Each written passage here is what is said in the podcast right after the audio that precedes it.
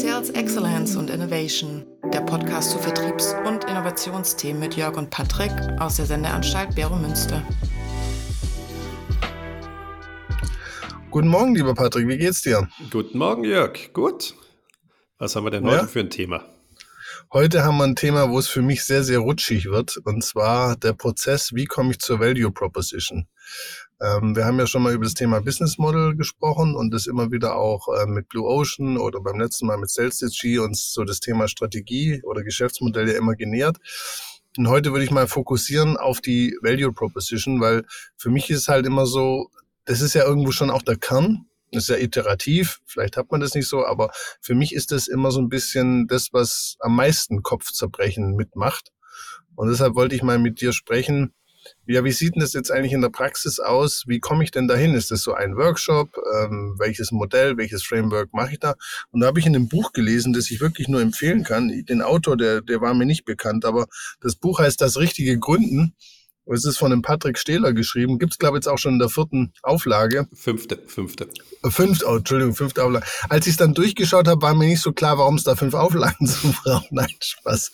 Aber äh, genau, da würde ich eigentlich heute gerne mit dir mal drüber reden wollen. Ja, das ist äh, mein Buch, genau. Ja. Wie siehst denn du das jetzt so Value Proposition? Du unterteilst es ja in ähm, Kundennutzen und, warte nicht, dass ich was Falsches sage. Was ist bei dir im Modell da oben rechts? Es ist rot und rechts, das weiß ich. Aber auswendig weiß ich es nicht. Das ist Shame on me. Ja, wer ist mein Kunde und wer ist mein Nutzen? Und welchen genau. Nutzen stifte wer ich? Kunde, genau. Kunde und Nutzen, so unter, unterteilst du das ja und gehst darüber zu dann in die Geschäftsstruktur mit dem Angebot. Es gibt ja andere, die, die bringen das zusammen in der Value Proposition. Einfach so mal Einstieg, wie, wie siehst du das? Warum hast du das so unterteilt, dass du das trennst voneinander? Ja, der wichtigste Punkt ist, man sieht, gewisse Dinge bleiben viel länger.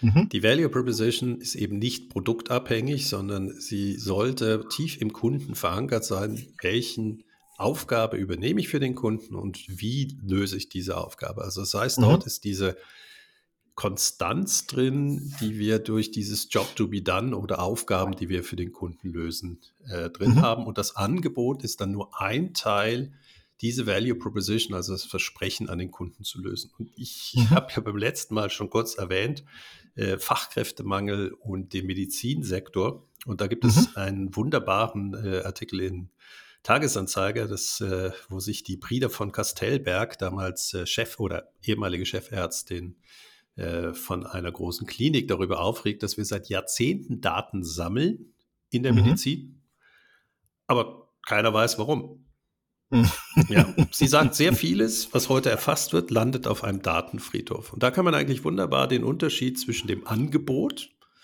ja. alle müssen Daten erheben machen, aber sie haben leider keine Value Proposition, beziehungsweise ihr Angebot nie so entwickelt, dass man auch Nutzen darin sieht. Außer mhm. I cover your ass. Mhm. Und ich fand das so spannend, weil das ist genau dieses Denken, äh, ja, aber wir erfassen doch Daten, sprich, wir machen es doch, da muss doch der Nutzen klar sein. Und deswegen ist es so wichtig, trennen zwischen der Versprechen, was ich für den Kunden löse, und wie ich das mache. Und das Wie ist eben nicht nur das Angebot, sondern da gehören eben alle anderen Komponenten vom Geschäftsmodell auch ein. Ähm, ich weiß nicht, ob mhm. ich es schon mal erwähnt habe, mein, mein Lieblings, aber auch das einer der erschreckendsten Beispiele ist, wenn ich ein Versprechen zum Beispiel habe für Sondereinsatzkräfte westlicher äh, Einsatz- oder Polizeieinheiten eine Munition herzustellen, die ihnen hilft, Geiselnahmen so zu beenden, dass die Geiseln wohlauf sind, dann ist das eine mhm. legitime Value Proposition. Mhm. Ja, also westliche, demokratische äh, Regierungen unterstützen, dass ihre Polizeikräfte Geiselnahmen beenden können. Das kann tödlich enden für den Geiselnehmer, und die Munition, die da verwandt wird, äh, ist eine Munition, die im Kriegsfall verboten ist. Ja, das mhm. nennen wir Dumm-Dumm-Munition oder Mannstopper-Munition. Und da sieht man eben, die Value Proposition ist vollkommen legitim, aber ich habe es ja schon eingeschränkt, nur wenn sie eben auch durch Vertriebswege garantiert ist, dass dieses Material nur in Spezialeinheiten in demokratischen Ländern auch wirklich verkauft wird. Ja, und da mhm. seht ihr schon, wie der Vertrieb und das Angebot zusammenhängt. Äh, ich bin, gehe jetzt nicht so weit wie die NF äh, oder die, die National Rifle Association, die immer sagt, ja, die Waffe tötet ja nicht. Ähm, was die eben nicht begreifen ist, äh, die Waffe oder der Kunde tötet mit der Waffe und da sie keine moralischen Skrupel haben, jedem Idioten sozusagen eine Waffe zu verkaufen, äh, ist das ein Hohn, wenn sie sowas erwähnen, dass äh, ja nicht die Waffe tötet, sondern der Mensch. Mhm. Bin ich absolut bei dir. Könnt jetzt eine miese Brücke zum Schlachthof bauen? Lass ich nicht.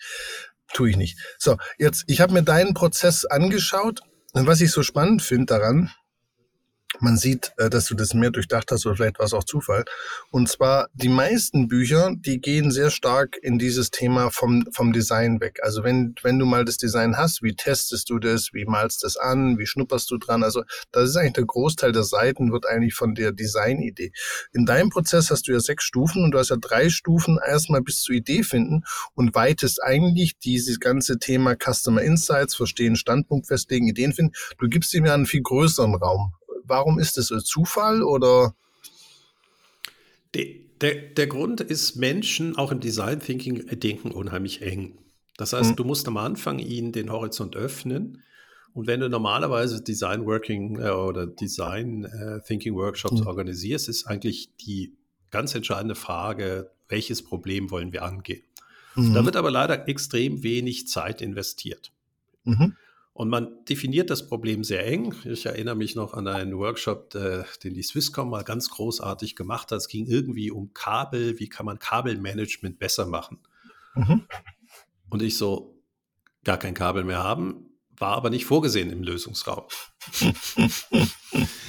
ja, und das ist eben, habe ich gesagt, ja, das Wichtigste und das ist ja geschrieben worden nicht als äh, Buch, um sich jetzt zu optimieren, sondern es ist ja als Buch geschrieben, neue Geschäftsmodelle zu finden, eben das Richtige. Mhm. Und der Beginn ist eben, dass ich mich auf eine Suche begebe und meinen Horizont erstmal im Kopf öffne. Mhm. Und deswegen sage ich eben, die meisten kommen mit dem Produkt und machen danach ganz viel Tests, anstatt zu fragen, ist das überhaupt etwas Relevantes, was ich da draußen lösen möchte. Mhm. Und das ist eigentlich sehr vertriebsorientiert, mhm. dass man äh, neben dem, dass man rausgeht und wirklich zuhört, aber nicht unbedingt dann das macht, was der Kunde sagt. Mhm. Und dann vom Ablauf, du sagst ja erstmal so Customer Insights gewinnen, also Jobs to be done. Ich verkürze das jetzt mal der, der zweite Punkt ist mir persönlich jetzt nicht so klar, weil du dann auch wieder von äh, Standpunkt äh, ähm, auch so heutige Lösungen und deren Stärken und Schwächen verstehen und dann sagst du Ideen finden nochmal von anderen Unternehmen. Wie muss ich mir das im Zeitablauf vorstellen? Also, also das ist das sequenziell? Ist das integriert? Ist das also eins und zwei ist integriert. Also das mhm. heißt rausgehen, zuhören äh, mit Neugier. Äh, das ist braucht einfach Zeit. Mhm. Der zweite Punkt kann parallel erfolgen. Da geht es darum, was sind so diese Annahmen, die hinter den heutigen Geschäftsmodellen steht. Mhm. Was erwartet man vom Kunden? Wer ist der Kunde und so weiter? Und der Standpunkt, der dann am Ende als Übergabe zwischen diesen beiden Punkten ist, ist eigentlich nichts anderes als die gewichtete Zusammenfassung, was ich als relevant ansehe aus ungelösten Kundenaufgaben. Weil das Problem ist ja, mhm. ich sehe am Anfang so viele Dinge, dass man irgendwann nicht mehr äh, zum Machen kommt. Und mhm. das ist aus dem Design Thinking genommen, dass man eben immer zwischen Horizont öffnen und fokussieren eben reinkommen muss. Man, man kann ja nicht die Welt retten, sondern mhm. Unternehmen muss eine klar definierte Value Proposition haben. Dafür muss ich ein Segment, Kundensegment sehr gut kennen und eine Aufgabe finden, die eben schlecht oder überhaupt noch nicht gelöst ist. Weil erst mhm. dann kann ich ja in die Ideenfindung gehen. Also ich schränke mich sozusagen bei der Ideenfindung ein, indem ich klar formuliere, warum es mich aus Kundensicht geben muss. Mhm. Und was ich bei dir halt so schön fand, jetzt auch äh, zum Beispiel im Vergleich zum, zu Osterwald, hat er ein eigenes Buch geschrieben zum Value Proposition. Und er stellt ja Kunde und Angebot gegenüber. Und das saß ich auch so da, als ich das erste Mal gesehen habe, warum denn dann Angebot? Das ich, also eben, das liegt vielleicht daran, dass äh, der Alex äh, nicht so richtig äh, meine Dissertation gelesen hat, ähm, weil er, äh, also ich habe ihn, oder er kennt mich sehr lange, ich war ein paar Jahre vor ihm, bevor er geschrieben hat. Und aus irgendeinem Grund hat er als einziges nicht übernommen, diese Sache mit Angebot und Value Proposition zu trennen. Ja. Und es war klar, seine Haupt, die Hauptkritik, die an seinem Buch ist, dass, du, dass er eigentlich nicht sauber eben eine wirkliche Value Proposition, wie ich sehe. Und da macht er ein ganzes ja. Buch drumherum, damit er jetzt mit Pain Points und Gain Points und wie sie alle heißen, das ist sehr hilfreich. Aber eben der hauptmentale Fehler, der eben eine unglaubliche äh, Kreativität beschränkt, ja, ja auch Kreativität eben, beschränkt, nämlich weggehen vom Produktdenken ja. hin zu, was löse ich beim Kunden, welche Aufgabe, das geht ihm verloren. Und wir sehen ja, wie schwer sich Unternehmen tun, die eben immer in ihren Produkten denken. Wir hatten ja beim letzten Mal Solution. Der wichtigste Schritt ist ja da, vielleicht mal sein Produkt vergessen und vielleicht ist das Produkt nur ein Teil dieser ganzen Solution oder in der Zukunft gar nicht. Also Zeitungshäuser mhm. haben immer noch das Gefühl gehabt über Jahrzehnte, dass sie Online-Newspapers sind. Mhm. Ja, anstatt zu sagen, das interessiert doch keinen, ob die jetzt, ich meine, online, äh, da, die kannst du jederzeit aktualisieren und trotzdem haben die noch Redaktionsschlusszeiten. Als ob mhm. sie am Abend was publizieren. Und es hat sehr lange gedauert, bis sie dann eben so Rolling äh, oder äh, laufende Aktualisierungen geplant haben. Mhm. Und der entscheidende Schritt ist ja, Menschen wollen ja nicht eine Online-Zeitung kaufen, sondern sie wollen, was auch der Job to be done, also die Aufgabe, die die Zeitung löst. Das kann Einordnung von diesen extrem vielen Newsartikeln sein. Mhm. Ähm, sehen wir jetzt gerade im russischen Angriffskrieg in der Ukraine. Jede, jeden Tag kommen da irgendwelche Einzelnews. Jetzt ist der Staudamm gesprengt worden. Irgendwann muss die Offensive kommen. Aber was jetzt das über die letzten zwei Monate bedeutet, diese Einordnung in dieser News, die über alle Kanäle heute über uns einprasseln, das wäre eigentlich die Kernaufgabe eines Magazins. Mhm. Und der Economist ist zum Beispiel derjenige, der es schafft, fast nie News zu bringen, aber diese Einordnung, und das ist mhm. deren Value Proposition. Mhm. Und ob sie das jetzt online über Studien machen oder wie auch immer, aber sie ordnen News ein auf den Gesamtkontext. Und das ist eben mhm. entscheidend, dass man sich eben auf diesen Nutzen oder auf den Kunden konzentriert mit der Aufgabe, die ich für ihn löse. Und hier war es eben äh, Einordnung von News. Daraus kann man eine Value Proposition machen. Man mhm. kann aber genauso sagen, nein, ich, ich mache eben unterhaltsam und so Clickbaits, also sprich, die Leute sollen eigentlich nur noch in so eine Unterhaltungsversion geschoben werden und einfach nur noch News hinterherhecheln. Das ist so, wie dann eine Weiß funktioniert hat, eine Bildzeitung und so weiter. Da geht es ja überhaupt nicht um News, sondern um, äh, wie kann ich Aufregungsniveau hochhalten. Und da ist mir eigentlich der Inhalt und ob das rational begründet ist, total egal, nennt sich dann Populismus. Mhm. Aber also das ist genau der Punkt, äh, was du eingangs auch gesagt hast. Also ich habe ja auch ein eigenes Modell äh, entwickelt für dieses Value Proposition, weil ich wollte eben nicht, dass da auf der einen Seite nur Angebot steht. Und ich schreibe halt auch, du kannst es dann für ein Geschäftsmodell machen, du kannst es auf Ebene Angebot ja machen, aber das sind dann einfach andere Themen. Das ist dann Angebotsentwicklung oder Weiterentwicklung. Aber das hat, es ist nicht genau das gleiche wie ein Geschäftsmodell.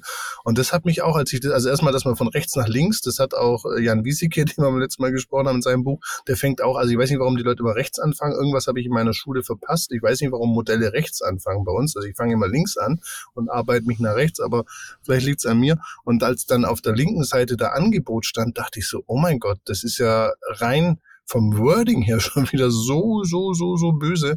Ja, da äh, war ich echt überrascht. Also Jetzt wir schreiben, also soweit ich weiß, schreiben von links nach rechts und wir denken Prozesse zumindest im äh, westlichen Bereich immer von links nach rechts. Also links ja. fangen wir an, rechts gehen wir rüber. Und jetzt genau. sagst du mir, dass viele rechts anfangen? Ja, die, die, diese neuen Bücher, die haben immer, die fangen rechts an. Also auch er, der Kunde ist bei ihm rechts. Also bei mir ist der Kunde deshalb rechts, habe ich ja auch. Die Value Proposition ja? habe ich ja rechts, weil ich einfach die Firma, ein Geschäftsmodell ist nicht ein Modell des Kunden, sondern ein Modell des Geschäftes eines Unternehmens. Und das beginnt mhm. eben, das Angebot muss über den Vertrieb zum Kunden kommen. Da ist eine Prozesskette mhm. drin. Darunter liegt dann sozusagen die Produktion. Aber der Kunde hat ja wiederum einen Prozess, der ja auch weitergeht. Und das ist ja äh, das ist deswegen, alles okay. Und dann fängt er wieder okay. neu an. Also das ist das diese ist okay, Customer aber bei Journey, dir, die ich habe. Aber du, du fängst ja, bei dir Customer Insight steht auf der linken Seite. Also er, er wird es auf die rechte Seite schreiben und dann würden die Pfeile in die andere Richtung gehen. Also okay, also das whatever. ist jetzt strange, Lass weil wir eigentlich, wir, wir, wir im ja, Westen denken, also strange. Das, ich finde es äh, eben auch. Lassen wir das, lassen wir das. Genau. Jetzt kommen wir zu was nächsten, weil das hast du so nebenbei gesagt. Äh, jetzt geht es ja darum, diese Value Proposition zu finden. Und äh, die Sache ist ja Customer Insights. So, Jobs to be done, äh, da mitlaufen und so. Und eine Unterteilung äh, beim Alex Osterwald ist ja dieses Pains und Gains. Das hast du ja vorhin gesagt, ja, das ist ja gar nicht so verkehrt ich habe das jetzt über Jahre versucht anzuwenden. Ich muss ganz ehrlich sagen, entweder liegt es an mir, dass ich doch nicht so schlau bin, wie ich denke, oder äh, das Buch dann auch ich selber nicht verstanden habe. Aber ich finde es noch sacke schwer, mit Leuten immer zu unterscheiden, ist das jetzt ein Pain oder Gain? Also wie viele das, ich, Workshops ich, musst du machen, um das zu können? Also ich finde das interessant. Ich benutze das einfach so generell. Äh, stört euch was oder wo könnte man was verbessern? Mhm. Ähm, ohne dass, also ich bin ja sowieso einer, der zwar solche scharfen Kanten in Modelle einfügt, aber das Spannende ist ja, das ist ja nur ein Framework, was ich anpasse. Ähm, und für mich beginnt ja die Bewertung am Anfang gar nicht mit einer Befragung, sondern Beobachtung. Ja, mhm. Weil, warum macht ihr das? Ist für mich eigentlich erst die zweite Frage, wenn man gesehen hat, wie sie es machen. Also das heißt, für mich ist ja der erste Schritt nicht Befragung, sondern Beobachtung. Mhm. Und äh, dann sieht man eben sehr viel, ähm, was dort passieren kann, weil der Kunde ja nur beurteilen kann, was er heute hat. Ja, mhm. dann bleibe ich natürlich schon in diesen Pain Gains. Ähm, eben der entscheidende Punkt beim Beobachten ist eben diese Aufgaben, die ich löse. Und aber ist das noch die, ja, Entschuldigung, aber ist das noch nicht viel einfach? Ich kann doch, stell dir mal vor, also jetzt nochmal, Experten, wir, wir zwei machen so einen Workshop, kriegen wir irgendwie hin und ich krieg's den Leuten dann irgendwie auch strukturiert und dann diskutieren wir, ob das jetzt ein Pain und Gain ist, da gehen zehn Minuten drauf, regt mich tierisch auf, weil es Zeitverschwendung, aber kriegen wir hin. Aber meine Idee ist ja jetzt, dass wir das über den Vertrieb abspielen. So, jetzt gehe ich zum Vertrieb und sage, hey, du musst da Pains und Schrauben Gains. Ich gehe doch einfach zum Vertrieb und sage, beobachte mal, wo wir was beim Kunden verbessern können. Das muss ich doch gar nicht. Warum muss ich das so zwischen Pain und Gains? Das, das habe ich, ich, ich ist dann die Gains besser als die Pains? Also, dass ich lieber auf Gains aufbaue als auf Pains fürs neue Geschäftsmodell? Also, ich habe den, den Mehrwert dieser Systematik nicht so verstanden. Also es ist nun mal leider so, dass äh, die Zahlungsbereitschaft heute davon abhängt, äh, ist es, haben die Kunden Verlustängste oder bekommen sie was dazu und sie haben eben, äh, wenn sie was verlieren, eine höhere Zahlungsbereitschaft als eben für zusätzliches. Aber ja. das, das, das wäre für mich eigentlich eher im hinteren äh, Bereich eines Prozesses. Ja. Der erste Prozess wäre eigentlich, den Vertrieblern mitzugeben, dass sie die Customer Journey, also die Reise mit dem Kunden machen mhm. und eben aus Kundensicht es mal formulieren. Mhm. Und dann sieht man eben auch, was vielleicht den Kunden äh, stört, weil wir zum Beispiel sehen ja immer, wir beliefern den Kunden. Mhm. Und dann fragen die, äh, ja, wollt ihr schneller beliefert werden? Und jeder sagt ja. Mhm. Und ich sage, seid ihr euch sicher, dass schneller besser ist, sondern aus Kundensicht heißt es ja nicht, schneller an einen Ort ein Produkt stellen, wo der Kunde nicht ist oder es nicht braucht, sondern fragen, ja, wann brauchst du was schnell, an welchen Ort brauchst du das? Und dann kommt eigentlich sehr schnell die Just-in-Time-Idee auf, nämlich zur richtigen mhm. Zeit liefern. Mhm. Weil der Kunde möchte es ja nicht schnell geliefert bekommen, sondern schnell weiterverarbeiten, schnell nutzen können. Mhm. Und da ist natürlich ein Riesenunterschied, wenn ich ihn frage, aha, jetzt fehlt dir zum Beispiel irgendein Verbrauchsgut und du kannst die Vorlesung nicht halten. Wie schnell willst du es da geliefert haben? Dann sagt er in zwei Minuten, ganz andere Zahlungsbereitschaft fürs gleiche Produkt. Oder er sagt, nein, äh, wir bauen ein neues äh, Büro und brauchen dort einfach die Unterlagen genau am 3. Oktober äh, um 14 Uhr wollen wir das eröffnen und wir brauchen das bitte erst vier Tage vorher. Mhm. Ja, und er merkt, das Produkt ist immer noch das gleiche, aber wenn wir in Solution denken, ähm, geht es ja nicht ums Produkt, sondern das Produkt zur richtigen Zeit am richtigen Ort, damit dort wieder mit dem Kunden was gemacht werden kann. Und deswegen ist für genau. mich der erste Punkt eigentlich diese Customer Journey machen. Und dann aus Kundensicht eben gucken, ja, was stört denn daran? Ist das optimal? Könnten wir da mehr machen, weniger machen? Da kommen dann diese Diskussionen als Kreativhilfe. Aber ob der Punkt jetzt das, das oder das wäre, würde mich nicht interessieren. Ja, da bin ich auch bei dir. Also das finde ich bei deinem Ansatz viel sinnvoller, ne? weil genau es geht über die Journey und dann eben, was ist gelöst, was ist nicht gelöst und ob das dann Pain oder Gain ist, ich meine, das ist eine philosophische Frage. Äh, aber für mich ist doch die, die Sache, wie du schon sagst, dass man vor allem lernt nachzufragen und nicht einfach so in die Anspruchsinflation reinläuft und sagst, willst du es günstiger, willst du es schneller und willst du es in einer höheren Qualität? Dann sagt der Kunde ja, ja, ja. Und dann ist ja kein neues Geschäftsmodell, sondern einfach eine totale Überforderung. Ja, aber Jetzt, also ist eben der, der Kunde, wenn man ihn befragt, dann sagt er einfach mehr vom Gleichen. Ja. Das ist ja, das ist ja der Grund, warum man in diesem ähm, Jobs to be done eben nicht nur das heutige Problem sieht. Also es gibt wunderbare Leute oder Beratungsfirmen, die machen das auf der heutigen Prozessebene und lassen dann den Kunden sagen, ja, wie viel ist denn deine Zahlungsbereitschaft, wenn man das lösen kann. Man kann also wunderschön auf Horizont 2 das Ganze machen oder man kann natürlich diese Aufgaben, die man für den Kunden beobachtet, ähm, auch auf einer höheren Stufe machen. Also es gibt diese fünf Warum-Fragetechnik, dass man eben sagt, ja, warum willst du denn deine Zeitung um 15 Uhr oder um 7 Uhr im Briefkasten haben? Hm. Ja, ich möchte eben lesen, bevor dann äh, das Ganze, der, äh, beginnt, der Tag ja. eben beginnt. Und dann merkt man eben, man kann natürlich die Zeitungsausträgerschaft optimieren oder sich eben überlegen, wie kommt eigentlich die News auf sein Handy. Mhm. Ja, und je nachdem, genau. auf welcher Ebene ich bin, fallen mir natürlich dann in meinem Bereich äh, Angebot ganz andere Sachen ein. Absolut. Und das ist vielleicht die wichtigste Sache. Trennt verdammt nochmal das, was ihr liefert, von dem, warum der Kunde es liefert. Mhm. Weil sonst hat man immer das Gefühl, ja, es muss uns ja auch in der Zukunft geben, weil jeder sagt, ja, Ärzte brauchen wir in der Zukunft. Nein, wir werden immer die Leistung des Arztes brauchen, nämlich, oder die, die Aufgabe, die ein Arzt wahrnimmt oder Ärztin wahrnimmt, ist, mir eine Diagnose stellen, warum es mir schlecht geht mhm. dann einen Therapievorschlag machen. Aber dafür brauche ich in der Zukunft einfach nicht einen unter Fachkraft mangelnden Berufszweig, dass ich betüttelt werde, sondern meine Armbanduhr hat deutlich bessere Daten, als der Arzt die erheben kann. Und ich brauche das ärztliche Know-how später, damit ich eben eine Diagnose bekomme. In welcher mhm. Form auch immer. Genau. Nee, da bin ich absolut bei dir. Das, ähm, wie gesagt, also nicht, dass, dass ich da Hoffnung habe, dass es passiert, aber wenn die Leute doch, nur doch, bei Chat... Also, das, doch, also doch, das, das, oh, ich, ich, ich, hatte letztens ein Erlebnis, das... Äh, Nein! Doch, das, das Erlebnis, muss man eigentlich wunderbar sagen. Mm. Man kann sich fast nicht vorstellen. Ich hatte einen Workshop für einen großen Kanton, ähm, mhm. der nicht mit Z anfängt. Mhm. Und dort hatte ich eine ganz faszinierende Persönlichkeit drin, die leitet den Gefängnistransport in ihrem Kanton. Oh. Und du denkst so, das muss ja so ein richtiger, ich meine, wir, wir, wir Deutsch, ich bin, bin in Deutschland geboren und das muss ja ein furchtbarer Job sein. Ja, ja Bürokratismus und äh, ja nicht äh, weniger arbeiten oder immer darauf achten, dass man ja seinen Job auch in der Zukunft behält, egal wie sinnlos ist.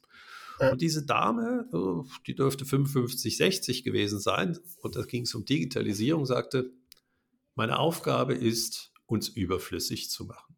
Und mhm. ich so, hallo? Was höre ich mhm. denn da gerade? Und bei ihr merkte man die Freude. Sie sagte, eigentlich sind 80 Prozent, ja, oder ich, die Zahl kann auch tiefer sein, dieser Transporte sind, könnte man überflüssig machen. Das heißt, mhm. sie hat mhm. nicht eine Horizont 2 Innovation, wie man die Abwicklung von den Gefangenentransporten äh, optimieren kann, ja. sondern sie hat sich gefragt, warum werden denn Gefangene überhaupt Gefangene transportiert? Überhaupt transportiert? Ja, und mhm. dann kommt natürlich berechtigt auch, äh, äh, ist das heute geregelt? Wie werden Befragungen gemacht? Müssen die vor Ort erfolgen? Und viele Gefangene müssen eben dann zum Staatsanwalt gebracht werden, zur Polizei. Dann müssen sie, äh, ein Thema ist natürlich auch berechtigt, wenn irgendwelche Erkrankungen oder wenn eine Diagnose ähm, gebraucht wird, wird dann schickt man heute diesen Gefangenen mit einem Wächter und einem Auto zu einem Facharzt. Der guckt sich das vielleicht nur zwei Sekunden an und man hat, alle haben einen Tag irgendwie verbracht mit sinnlosen Hin- und Herfahren. Und sie sagte, ja, warum nutzen wir da nicht den Online-Doktor? Mhm. Ja, also mhm. gerade dermatologische Untersuchung kann man sehr gut über Bilder machen. Und das fand ich eben faszinierend. Sie hat unglaublich gut begriffen, dass nicht ihr Produkt im Mittelpunkt steht, sondern eben die Leistung oder sie nannte das Public Value, was ich toll finde. Also, dass Behörden sich eben nicht über ihre Produkte definieren, sondern über den Wert, den sie für die Öffentlichkeit schaffen. Wert schaffen, absolut. Ja, und ich fand das super. Äh, das war einer der wirklich äh, spannendsten Workshops. Äh, da waren auch andere tolle Vertreter da, die wirklich sich gefragt haben, wie können sie die Aufgabe, die ihnen der Gesetzgeber gegeben hat, komplett anders in der Zukunft machen mhm, als das heute. Und das ist vielleicht ein hervorragendes Beispiel, warum eben das Angebot und die Value Proposition nicht zusammenbraucht. Also das Aufgabe eines Straßenverkehrsamtes ist, dafür zu sorgen, dass die Leute befähigt sind, einerseits ein Auto zu führen, mhm. andererseits sicherzustellen, dass die doch recht gefährlichen Autos, wenn sie technisch nicht im Griff sind, auch gut funktionieren. Ja. Und das eine ist, das nennt sich Führerschein, die heutige mhm. Lösung. Und das andere nennt sich Motorfahrzeugkontrolle mhm. oder TÜV. Und die haben natürlich berechtigt die Diskussion, dass der TÜV, dass ich alle x Jahre vorbeigehe, eigentlich absurdum ist, um das, nämlich die Sicherheit eines Fahrzeugs zu gewährleisten. Äh, wie soll das funktionieren? Mhm. Und für die ist natürlich jetzt die ganz große Frage, wie können sie in der Zukunft, wo eigentlich die Autos viel besser mit ihren Sensorik selber wissen, was wie es funktioniert. Geht. So, ja. das ist genau dieses Denken in Value Proposition, nämlich dieses Versprechen an den Kunden, was löse ich und die an, das Angebot. Mhm. Und im mhm. Hintergrund ist natürlich Riesendiskussion.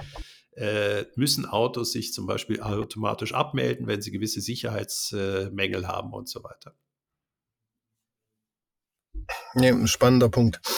Also wieder aber danke doch, aber, das doch, aber das ist doch interessant, dass das öffentliche, die öffentliche Hand nicht in Produkten denkt, sondern was ist ihre Aufgabe und natürlich sich heute durch die Gesetzgebung und so weiter sehr schwer tut, teilweise es zu machen. Aber diese Denkhaltung fand ich extrem faszinierend. Nee, und äh, ich erlebe das auch, dass da viele in, teilweise in den Verwaltungen weiter sind. Ich habe mal eine Zeit lang die, die Stadt Winterthur betreut und die haben da wirklich auch äh, sich viele Gedanken gemacht, wie sie viele Sachen und viele Sachen, die sie auch selber machen, abschaffen können. Also da, da sind schon viele dabei, zugegeben in Winterthur auch ein bisschen wegen Kostendruck. Also das steckt manchmal dann auch motivierend im Hintergrund. Aber Fachkräftemangel, Fachkräftemangel hilft, äh, genau. Steuerwettbewerb hilft, eben, dass genau. das Geld nicht da, einfach fließt, sondern man auch ah, eine Dienstleister sein muss. Aber ich finde es schön, genau. dass die Leute diese Motivation haben. Nee, absolut. Aber jetzt mal zu dir, dem großen Meister äh, von Weisheit und wie es geht. Wie mache ich denn das jetzt, wenn ich auf die Value Proposition komme, wie ich die evaluiere, wie ich die, ja, ich sag mal, töpfere oder in Form äh, shape? Was mache ich denn da jetzt? Also eine Sache haben wir gesagt, okay, ich, ich gehe mal mit dem Kunden mit, ich beobachte, stelle ein paar Fragen, mache ein bisschen Research, aber wie siehst du das? Ist es eine Sache von drei Monaten? Ist es sechs Monate? Mache ich das immer wieder mal? Mache ich das was empfiehlst du denn den Leuten?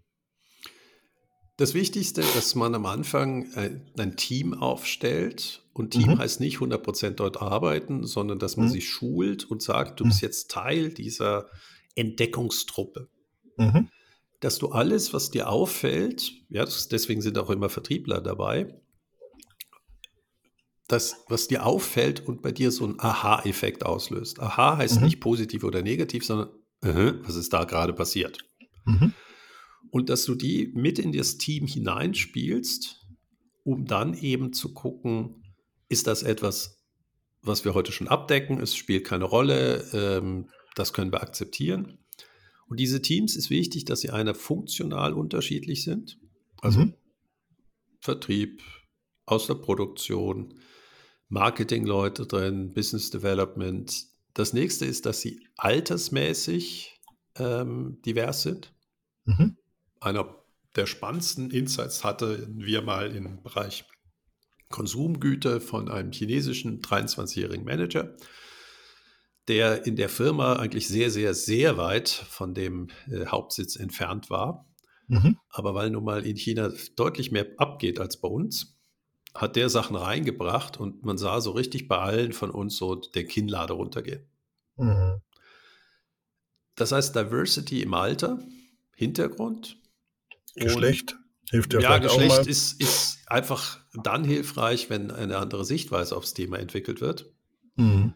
Ähm, wichtig auch hierarchieübergreifend. Also Alter mhm. ist ja häufig auch mit Hierarchie, weil der Chef hat, hat nicht mehr Know-how, Ja, das ja. heißt als erstes die Menschen. Dass man sie dann rausschickt ähm, und vollkommen unsystematisch, systematisch. Das ist vielleicht einer der, der spannendsten Teile. Weil wenn ich zu viel System reinbekomme, habe ich ja schon vorher in den Fragen festgelegt, was ich sehe. Mhm. Und ich sage einfach nur diese Kundenorientieren, dieses Job to be done.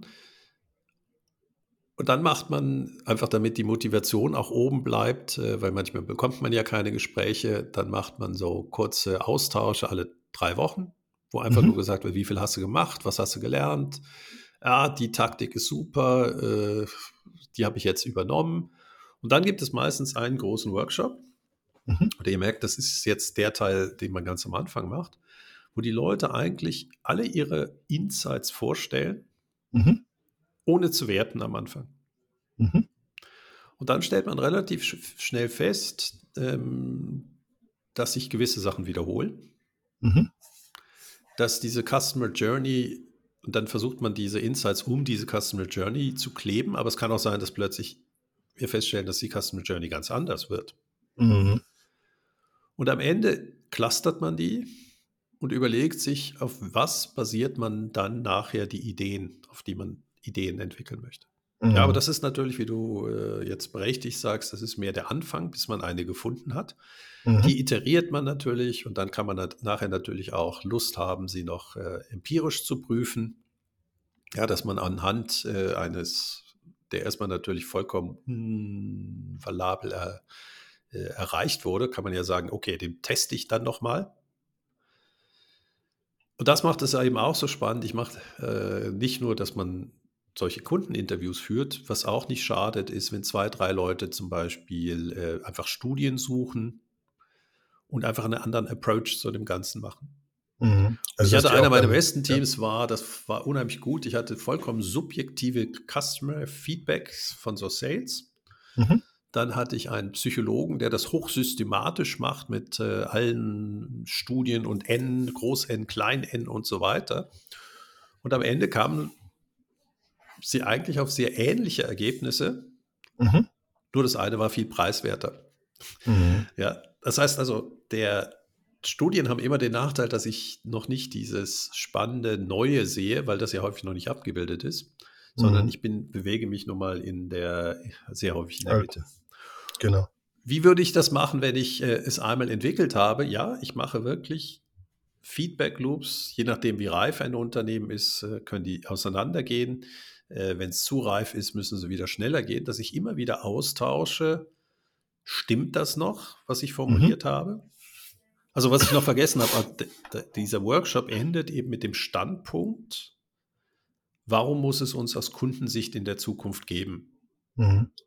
Aber wenn wir jetzt noch, ja, verstehe ich, aber wenn wir jetzt diesen äh, Workshop haben und, und das ja das Ergebnis sein soll, wie bewerte ich denn? Machst du dann einfach so drei Smileys oder ähm, der, der am lautesten schreit aus China, hat recht? Oder weil das, das gibt ja, also wir, wir kennen ja die Workshops.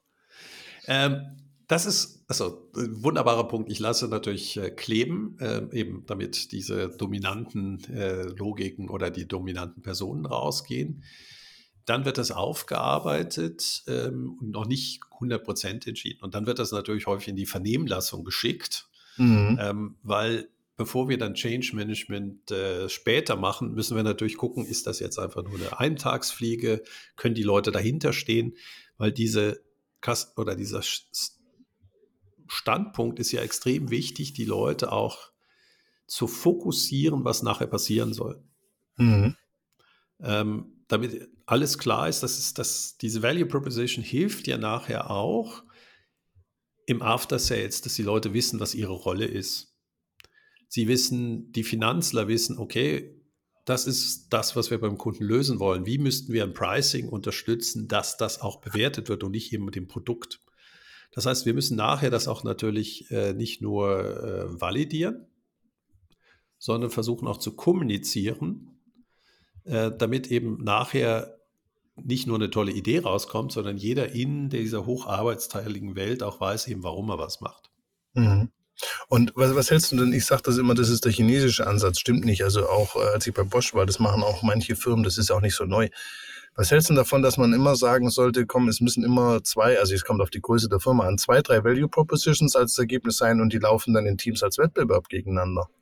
Weil ich habe so ein bisschen die Erfahrung gemacht mit einer Value Proposition, das ist dann immer so, dass das sitzen dann, wenn die dann so dasteht, dann lehnen sich alle so zurück und sagen, jetzt sind wir ja schon praktisch auf dem Berggipfel, das läuft. Ja, Momentchen, Momentchen. Die Value Proposition ist ja nur ein, ein ungelöstes Kundenproblem. Da ist ja noch keine genau. einzige, da ist ja noch überhaupt keine Lösung entwickelt worden. Mhm. Und Aber ich kann ja mehrere Kundenprobleme haben. Also ich lasse manchmal gern so zwei Kundenprobleme gegeneinander laufen. Da hast du natürlich vollkommen recht, wenn du ein Großunternehmen bist. Mhm. Und ähm, es ist natürlich auch immer die Frage, wie formulierst du es? Also in der mhm. Elektromobilität wirst du nicht haben äh, ein Problem, sondern es ist äh, die Infrastruktur ist nicht ausreichend. Also es sind häufig vier, fünf Kernaufgaben, die wir dann äh, packen, aber es sollte nicht zu wischiwaschi gehen. Und in der Automobilbranche, ich meine, Tesla hat es begriffen, Leute haben Angst äh, oder haben keine Erfahrung in ihren ähm, mit Elektromobilität. Sie haben Angst, dass sie nicht weiterkommen. Mhm. Ähm, ergo, und jetzt, wie gehe ich es an? War, ja, wir müssen uns um Ladeinfrastrukturen, Software kümmern und so weiter. Mhm. Und Tesla hat eben genau, sie haben keine Erfahrung, haben sie eben auch dann so umgesetzt, dass das Auto eben nicht irgendwie futuristisch aussieht wie der BMW i3, sondern den Leuten ja die Angst genommen, das ist zu freakig. Ja, also mhm. Tesla ist einfach ein modernes äh, Karosserie, weder besonders modern noch besonders, äh, ja, auch heute nach zehn Jahren gefühlt eigentlich veraltet. Aber damit haben sie keinen Schreck ausgelöst. Also, das ist natürlich vollkommen berechtigt. Sie sagen, ja, wie viel lebe ich, aber wenn ich ein Startup ja. bin, über, bin ich ja schon überfordert überhaupt. Nee, nee, Startups ja. sind absolut. Ich rede jetzt von größeren Firmen, ähm, weil ich da merke ich immer so ein bisschen, da, wenn die beim Value Proposition sind, dann jetzt haben wir ja was und dann ist gut. Also und äh, ja. Ja, aber eben, ich finde das, wir haben, wir haben damals so Suchgruppen organisiert bei einem Kunden und da war zum Beispiel äh, der chinesische Markt beziehungsweise dort war ganz klar, dort entstehen neue Consumer Brands aus dem Nichts. Ja, das mhm. heißt also, die etablierten L'Oreal und wie sie alle heißen, sind unter Druck. Das war ein Thema. Mhm. Dann ging es darum, Nachhaltigkeit, Kreislaufwirtschaft. Mhm. Ja, we got a fucking problem with bottles in the ocean. Ähm, und dann wurden darauf Lösungen entwickelt. Also das waren am Ende dann auch vier, aber es waren dann eben jeweils äh, wieder neue Teams, die dann das angenommen haben. Und wenn man es jetzt, ich hau mal einen raus, wenn man jetzt so sagt, ich, ich bin, ich sage ja selber, ich bin es nicht, aber stellen wir mal vor, ich wäre ein bisschen fauler. Ist nicht neue Geschäftsmodell einfach zu sagen, es muss mehr Convenience für den Kunden sein? Also als ich auch das Blue Ocean Buch durchgelesen habe, es ist ja alles mehr Convenience am Schluss. Das ist so der Klassiker, mach mehr für den Kunden. Wir wissen aber auch, konzentriere dich auf das, was der Kunde wirklich braucht, äh, sind die Discounter-Modelle. Mhm. Und dieses mach mehr für den Kunden ist einfach sacke teuer und du vernachlässigst ja. den Kern. Ja. Äh, der Lufthansa, wie viel Zeit hat die damit verbracht, wie irgendwelche Senatoren-Launches aussieht und Flyer, Frequent Flyer-Karten, aber sie sind einfach nicht mehr gut gewesen im Kern, nämlich pünktlich ankommen. Mhm. Und das heißt, du kannst, also ich bin ein Riesenfan von Discounter-Modellen, ähm, wo du weniger machst, aber das richtig. Weil das haben wir zum Beispiel bei den Schweizer Krankenkassen, wenn du das anschaust, das ist ja so auch so eine Branche, wo ich sage, die machen immer mehr, immer mehr, immer mehr, immer mehr. Ne? Und haben ja dann schon versucht, so Online-Krankenkassen da aufzubauen. Aber de facto ist es auch so, dass man eigentlich immer, und das ist ja beim Blue Ocean auch so schön, sich immer mehr überbietet. Noch eine App, noch ein Belegscanner, noch ein Fitness-Tracker, noch den Hundertsten drauf, noch, noch, noch. Ne? Wo ich dann immer da sitze und sage, Leute, das kostet ja auch alles immer Geld, was, was ihr da so aufzieht. Und gerade aus der Schweiz heraus sagt man, ja gut, wir haben halt hohe Kosten, wir haben hohe Lohnkosten, das muss ja Premium sein da ist immer dieser Gedanke, wie du sagst, dieses, dieses Aldi und Lidl wird immer so ein bisschen verpönt angeschaut, wo ich sage, aber warum? Also die Schweiz ist ja nicht pauschal nur dazu da, Premium anzubieten. Also ja, du kannst ja, ich meine, was ist Premium? Ähm, eben teuer, schlechte Leistung im Kern bekommen. Ja, wie viele Hotels haben, äh, ich meine, früher wurde ein Fünf-Sterne- oder Vier-Sterne-Hotel bewertet, wie viele Handtücher du irgendwo rumhängen hast. ähm, aber der Kern eben eine freundliche Bedienung, die ganz, oder ein, ein, ein, ein, ein an dem richtigen Ort die Übernachtung zu finden, die du suchst, das hat dann früher Airbnb sehr viel besser übernommen. Mhm. Ja, weil wenn ich eine Woche in eine Stadt reise, äh, ist die Anzahl Handtücher nicht die Kernaussage. Nicht wirklich. Sondern nee. wie viel Raum habe ich für Homeoffice? Jetzt hört sich das absurd an. Ich gehe nach Berlin, um Homeoffice zu machen. Ja, natürlich, weil ich ja vielleicht nur drei Workshop-Tage habe. Dazwischen äh, noch fünf Sales-Gespräche oder äh, Beziehungsaufbaugespräche. Ich brauche ja irgendwo eine Base. Ja. So, das hat Airbnb eben früher besser gelöst. Mhm. Ähm, und hat eben andere Kostenfaktoren weggelassen. Also wichtig, der Blue Ocean Strategy ist immer nicht mehr, sondern mhm. einer der Kernthemen dort ist, was kann ich reduzieren mhm. und was kann ich eben ganz drauf verzichten. Mhm. Ja, weil wir machen heute ganz viel Schwachsinn und mhm. behaupten, der Kunde fände das toll. Mhm. Aber es sind nur Kosten, die ich habe. Also ein schönes Beispiel, ähm, nicht, dass das hohe Kosten verursachen würde. Ich hatte letztens mit meiner Bank den ersten Termin nach 15 Jahren, weil ich dachte mal, mein Gott, jetzt haben die Gebühren erhöht, jetzt möchte ich noch mal kennenlernen, ob da überhaupt ein Mensch dahinter steckt. Mhm. Es war unglaublich nett, wie man bedient wurde und man hat wirklich die beste Schoki von Zürich bekommen und dann hat man einen Kaffee bekommen. Ja, am Ende wurde aber meine Frage nicht beantwortet. Wirklich? Das ist ja, aber, aber nur bei war, dir so. Nein, das ist natürlich, das, also ich, das ist auch ein bisschen unfair gewesen. Ich hatte sie immerhin gebrieft, was ich fragen würde, und sie hat sich dann auch in der Bank umgetan. Aber ihr könnt euch auch vorstellen, ich habe natürlich Jobs, die ich lösen möchte mit einer Finanzierung, die jetzt vielleicht nicht äh, ganz alltäglich sind. Und äh, das, da ging es darum, wie man äh, die Photovoltaik äh, steuer oder so finanzieren kann, dass es sich eben auch steuerlich lohnt, Eigenstrom äh, oder selbstproduzierten Strom im Haus zu verwenden und eben nicht beim Einfamilienhaus, sondern im Mehrfamilienhaus. Mhm. Ja, das ist das ist nicht eine technische Frage, aber wenn Sie es wirklich schön könnten, dann würden Sie ein Finanzierungsmodell eben machen, aber es widerspricht den heutigen Regeln. Und ich hätte, ich hätte kein Problem gehabt, wenn der äh, Bankberater zu mir ins Büro gekommen wäre oder wir uns irgendwo im Kaffee getroffen hätten. Aber nein, das ist natürlich das klassische Private Banking, äh, obwohl ich überhaupt nicht in dem Segment bin. Beste Schokolade, wunderschöner Kaffee. Ich habe, glaube ich, ach, wie im Flugzeug habe ich noch einen heißen Lappen bekommen, den ich mir vorher aufs Gesicht legen konnte und so weiter. Das muss ich mal bei meiner Bank anmerken, aber da kann ich dich auch äh, unterstützen oder da habe ich was Schönes gehabt. Letztens ruft bei mir meine Krankenkasse an. Und ich bin so fair inzwischen, dass ich den Leuten sage, okay, einfach nur, dass ihr es wisst, ich, ich mache hier Verkauf und Vertrieb. Also sie können jetzt auflegen oder sie sind sehr mutig. Oder also, haben, da, wir, wir, haben eine Case Study in der Zukunft. Wir haben eine Case Study, das habe ich ihr ganz klar gesagt. Sie war dann so mutig zu sagen, nee, nee, ich kann das schon. Und dann habe ich ihr leider das Feedback geben müssen, das war wohl nichts. Weil es halt auch wieder, sie hat so einen Plan, ich bin da aufgepoppt und das Geilste war, äh, das fing schon so an, ich habe da angerufen und habe mich vorgestellt, ja warten Sie, ich hatte heute so viele Anrufe, ich muss erst mal schauen, wer Sie sind. Also sage ich, geil. So. Und dann so, ja, und warum rufen Sie an? Ja, wir haben gesehen, Sie haben Potenzial bei den Zusatzversicherungen. Ja, super. Das ist so genau, was, was ich nicht oh, haben möchte. Genau. Oh. Und dann die nächste Frage, ja, können wir uns mal persönlich treffen? Nein. Meine Frage, was meinen Sie bitte mit persönlich? Weil, ja, ich komme zu Ihnen nach Hause, sage ich, aber ich will nicht, dass Sie zu mir nach Hause kommen.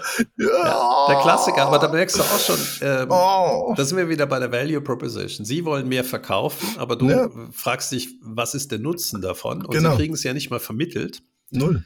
Ähm, Dabei wäre im Gesundheitswesen, äh, ich mache ja eHealth noch, wir ja. hätten so viele Krankheiten, die, wenn sie als Case Management heißt, also Krankheitsmanagement fallen würde, nämlich wo ich nicht zwischen Fachärztinnen und Fachärzten hin und her geschickt werde, sondern über Daten eine Beziehung aufbaue, damit zum Beispiel eine Diabetes nie ein Problem wird. Ähm, da könnte ich nicht nur die Qualität extrem steigern, sondern gleichzeitig auch noch Kosten senken.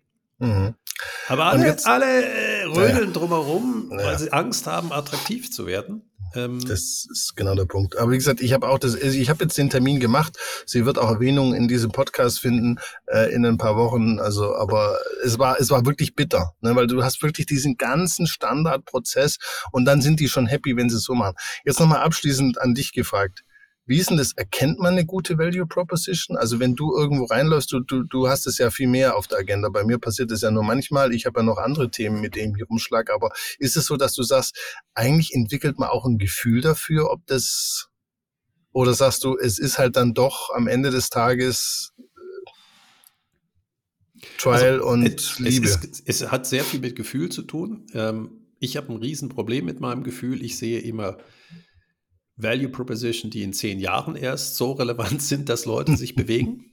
Ja. Ähm, und der Unternehmer sieht eben etwas, was er viel kurzfristiger lösen kann. Mhm. Ähm, das heißt, ich habe so richtig dieses Problem, dass ich wirklich phänomenale Sachen zehn Jahre im Voraus suche. Also ich sollte wahrscheinlich mhm. eher ins Investmentgeschäft gehen, mhm. weil für Unternehmen es natürlich ein unglaublich lange braucht, bis dann der erste Kunde kommt. Kommt, ja. Aber das sind dann auch Unternehmen, wo ich persönlich wirklich mit meinen Werten dahinter stehen kann. Mhm. Ähm, aber es ist eben, je, je größer, also man kann einfach so sagen, sucht euch eine Aufgabe beim Kunden, die er heute kurzfristig hat, um dann ein größeres Thema darauf zu, zu, suchen. Mhm. Weil die müssen einfach gucken, gerade Startups, die können sich nicht zehn Jahre erlauben, Klar. irgendwie was aufzubauen. Also ich habe jetzt eine Firma, die, die liebe ich äh, heiß und ähnlich, nämlich wie kann ich mit die Landwirtschaft langfristig nachhaltiger machen. Mhm. Und das sind natürlich cool. so Themen wie Precision Farming, also viel genauer, äh, nur dann Spritzmittel verwenden. Ja. Ähm, wie kann ich CO2 im Boden speichern und so weiter. Das ist ein unglaublich großes Thema, aber womit beginnen Sie? Ja, was mhm. ist das Produkt und wer ist der Kunde, ist natürlich extrem schwierig. Und Sie sind natürlich genau gerade in dieser Phase wieder, ähm, ja, wer ist bereit eigentlich für ein Problem, was wir alle wissen, dass es existiert, aber wir so denken, ja, vielleicht sterben wir doch rechtzeitig, äh, so nach Motto Klimawandel wir nicht mehr ausleben müssen. Ja. Und deren Kunst ist jetzt eben genau ein Produkt oder einen Investor zu finden oder auch investorische Kunden zu finden, die eben das mittragen. mittragen aber das Thema ja. wird kommen, aber es ist einfach nur eine Frage, wann. Und du kennst das genau. ja, ich kenne das Hauptthema. Ich habe ja 2001 mich mit diesen Fragen, die wir hier gerade machen, beschäftigt. Und wir können uns 22 Jahre später immer noch hervorragend darüber unterhalten. Mhm. Also auch mhm. häufig ist es, kann man auch zu früh sein. Mhm. Genau. Patrick, das hat wieder wahnsinnig viel Spaß gemacht. Ich wollte eben nochmal da, weil wir eben das Thema Geschäftsmodell schon hatten, mal auf diesen Kern drauf, wo für mich so ein bisschen eben der Nukleus ist und auch so ein paar Sachen, die ich so in den Büchern oder so Methoden sehe, wo wo ich sag, also wie gesagt, rechts nach links und Pain und Gains und hoch und runter. Und vor allem, was ich bei dir halt schön finde, also ich kann das Buch auch äh, hier, beim letzten Mal habe ich ja auch ein Buch empfohlen. Wie gesagt, der, der, der, der Autor ist ein bisschen komisch, aber das richtige Gründen kann ich wirklich äh, jedem in der fünften Auflage äh, ans Herz legen, weil ich finde hinten auch eben der Prozess, dass dieses Suchen und dieses wirklich Evaluieren so einen großen Stellenwert äh, bei dir hat. Äh, das ist vielen auch wieder nicht klar. Und die kommen immer gleich mit Umsetzung und Testen und sowas, wo ich sage, ja, aber die, die, dieser erste Teil, der macht es eigentlich dann spannend und auch effizient hinten raus. Aber du merkst schon, warum geben so viele mit dem Testen kommen. Das kannst du direkt verkaufen. Ja, ja klar. Bist du noch so äh, dummes Produkt, kannst du testen. Ja. ja da gibt's, also ich wüsste heute, das ist so viel einfacher bei Großkunden zu verkaufen ähm, weil man sich eigentlich nicht um das Kernproblem kümmert. Und deswegen genau. sind die erfolgreich im kurzfristigen Maße und äh, ich hm. wünsche Ihnen auch allen sehr viel Erfolg dabei. Gut. Wir sprechen uns beim nächsten Mal, würde ich gerne mit dir in der nächsten Folge mal das alles zusammenfassen. Wir haben immer die dritte Folge, die so wieder so ein Recap macht. Jetzt haben wir so das Thema Vertriebsstrategie. Was von dem, was wir da alles jetzt besprochen haben, was macht denn der Vertriebsverantwortliche? Was macht denn die Vertriebsverantwortliche? Was macht die Unternehmung? Was macht der Vertrieb? Gibt's Value Proposition? Ist es eine Aufgabe vom Vertrieb? Blue Ocean? Ne, Geschäftsmodell? All diese Sachen. Sales Strategy Ne? Also, dass man die Sachen mal bespricht, wie ist es eigentlich jetzt im Alltag, im Vertrieb einzuordnen, was mache ich davon, wie oft, wo bin ich da vielleicht nur dabei, was treibe ich auch vielleicht als Vertrieb. Das würde ich gerne in der nächsten Folge mit dir diskutieren und wünsche dir dann einen wunderschönen Nachmittag. Danke, freue mich schon auf deine Erfahrung, die du mhm. dann beim nächsten Mal mit uns teilen wirst. Super, cool. danke dir. Bis Ciao. dann. Ciao. Eine Produktion von Customers X und Fluid Minds im Auftrag des Center for Sales und Retail der Hochschule für Wirtschaft Zürich.